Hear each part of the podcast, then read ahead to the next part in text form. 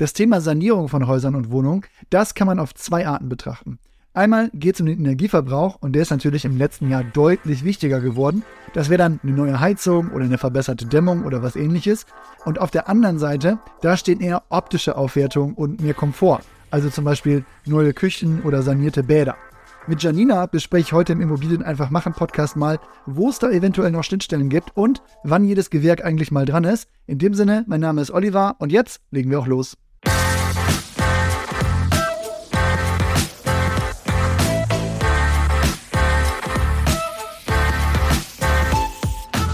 Hi Janina, lass uns das doch zum Anfang mal abstecken, in welche Richtung man denken kann. Also, ich hätte jetzt gedacht, man teilt das in zwei Themen auf, das einmal energetische Sanierungsmaßnahmen und auf der anderen Seite Renovierungen, die eher der Aufwertung der Wohnung dienen. Ja, wie zum Beispiel eine neue Küche. Wie schaust du denn da drauf?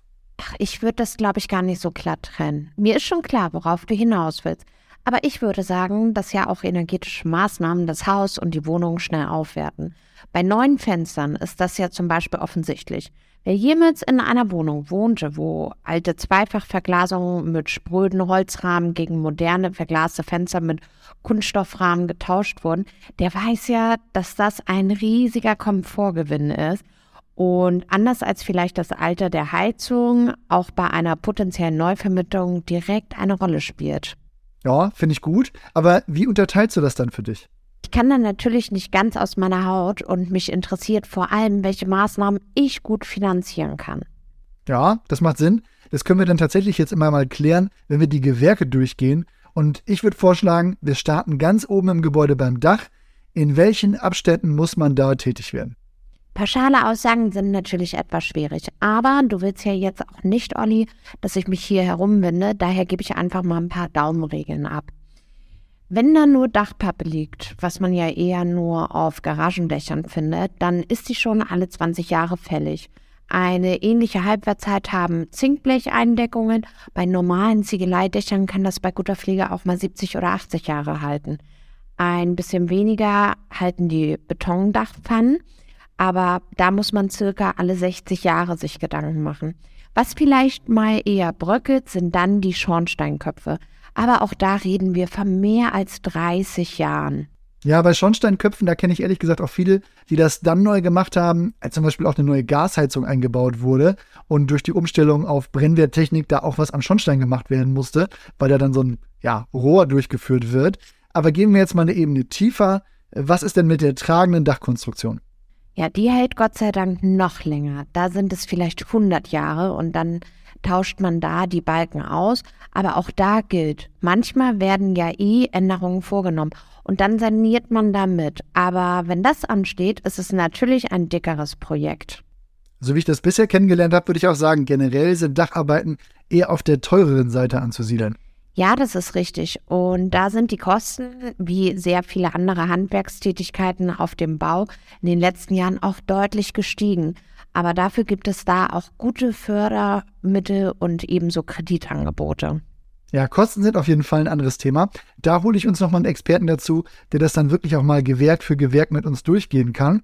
Jetzt hast du aber auch schon das Thema Fenster angesprochen und ich habe auch gelernt, dass man das Baujahr der Fenster auch am Fenster ablesen kann. Jetzt fehlt mir ehrlich gesagt der Fachbegriff, wie man den Bereich nennt. Ich sage jetzt mal laienhaft, zwischen den Scheiben, da steht das praktisch im Rand. Ja, das ist richtig. Wie oft da was gemacht werden muss, hängt an sich eher vom Rahmenmaterial ab. Holzrahmen müssen zumindest öfter mal gepflegt werden. Relativ unproblematisch sind Kunststoff und die teuren Metallrahmen. Und die Lebensdauer für die Fenster liegt bestimmt bei 40 Jahren. Und selbst dann muss man die nicht einfach alle austauschen, würde ich mal sagen.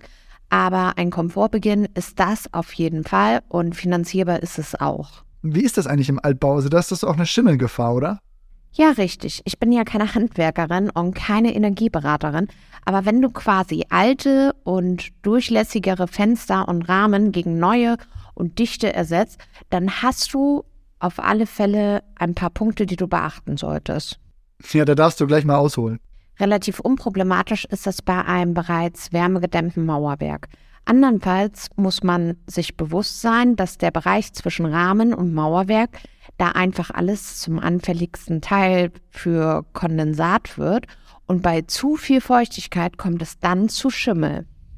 Das nehme ich ehrlich gesagt mal als Überleitung zur Dämmung. Genau, da gibt es unterschiedliche Arten von Dämmung, wie Außendämmung, die auch nachträglich angebracht werden kann, oder Einblasdämmung, die zwischen Außen- und Innenwand teilweise eingespritzt werden kann, kann man auch entsprechend fördern lassen und finanzieren. So, wie sieht das denn bei der Innendämmung dann aus? Ja klar, wenn es keine Hohlräume gibt, ähm, für die Fassade erhalten bleiben sollen, dann geht das auch. Würde ich persönlich aber auch nur da sehen. Der Wohnraum wird dadurch halt kleiner und auch sonst hat das Nachteile bei der Nutzung des Wohnraums. Bilder oder Regale kannst du da jedenfalls nicht mehr einfach so anbringen. Jetzt sind wir ja eh schon in der Wohnung. Wie ist das denn mit Bädern oder Küchen und wann ist das vielleicht auch förderbar? Ist halt die Frage, warum das renoviert werden soll. Entspricht das einfach nicht mehr dem Geschmack der Bewohner oder ist es einfach nicht mehr funktional? Ein Küchenaustausch findet vielleicht so alle 10 bis 20 Jahre statt und ein Badezimmer ist dann spätestens nach 25 Jahren auch mal fällig. Da geht es bei dem Rahmen eines Sanierungskredits, da gibt es auch keine Grundbucheintragung. Man kann das Ganze mit KfW-Mitteln oder Förderungen kombinieren. Bei der Küche sehe ich da keine Förderung, aber wenn du das Bad bei der Renovierung auch barrierefrei machst, dann ist da schon was drin. Ja, dann schaue ich mal. Auf meinem Zettel habe ich noch Haustechnik, also Leitung, Rohre und natürlich auch die Heizung. Ja, bei der Heizung sind natürlich viele jetzt dabei zu prüfen, inwieweit ein Austausch da den Energiebedarf deutlich reduziert. Und wenn du eine 30 Jahre alte Öl- oder Gasheizung hast, dann gibt es da schon sehr viel Potenzial. Beim Wechsel auf Wärmepumpen spielt dann eher wieder eine Rolle, wie gut der energetische Stand ist und ob es schon großoberflächige Heizkörper oder Fußbodenheizung gibt oder das dann auch mal gemacht werden soll. Das sind dann Projekte, die schon locker zwischen 20 bis 50.000 Euro liegen können, je nach Wärmepumpe oder was da so gemacht werden muss. Bei den Leitungen hast du eigentlich mehr Zeit. Aber das musst du einkalkulieren. Ich kenne einige, die ein Einfamilienhaus aus den 60ern gekauft haben und dann nicht auf dem Schirm hatten, dass die kompletten Elektroleitungen und Rohre mal neu gemacht werden muss. Auch das lässt sich finanzieren, aber das geht natürlich echt gut ins Geld. Sag mal, wo finde ich denn die Angabe, wie alt diese Gewerke sind, wenn ich eine Wohnung in einem Mehrfamilienhaus oder ein Haus kaufen will? Da gibt es mehrere Möglichkeiten, Olli. Auf der einen Seite in den Protokollen der Eigentümerversammlung oder Rechnungen vom Verkäufer, Typenschild bei der Heizung, im Fensterrahmen, bei den Fenstern. An die Infos kommt man eigentlich immer. Ja, und man muss auch sagen, wenn was ansteht, kommt es ja auch darauf an, wie hoch die Rücklagen insgesamt und pro Wohnung sind. Wo bekomme ich die Infos dann eigentlich her? Die kannst du von der Verwaltung bekommen. Teilweise stehen die dann auch in den Eigentümerversammlungsprotokollen, aber da gibt es keinen Standard für den Aufbau. Oft hilft also einfach Fragen. Sag mal, werden die Rücklagen eigentlich immer mitverkauft oder kann ein Verkäufer auch sagen, dass er die ausgezahlt haben möchte? Nein, die werden immer mitverkauft. Man spart hier ja für die gesamte Zeit der Abnutzung an. Das bleibt also schön in der BEG-Rücklage. Hier also unsere Urbio Takeaways. Auch wenn ihr eine Wohnung oder ein Haus kauft, an dem länger nichts gemacht wurde, heißt das nicht, dass hier gleich alle Gewerke einmal auf den Prüfstand müssen. Die Eigentümerversammlungsprotokolle bzw. Protokollsammlung, die helfen dir dabei zu sehen, was wirklich gemacht wurde und was vielleicht auch noch ansteht. Dazu packen wir in die Shownotes und in einen dazugehörigen Artikel auch mal die Faustregeln, die Janina für die Alter der Gewerke hier aufgestellt hat.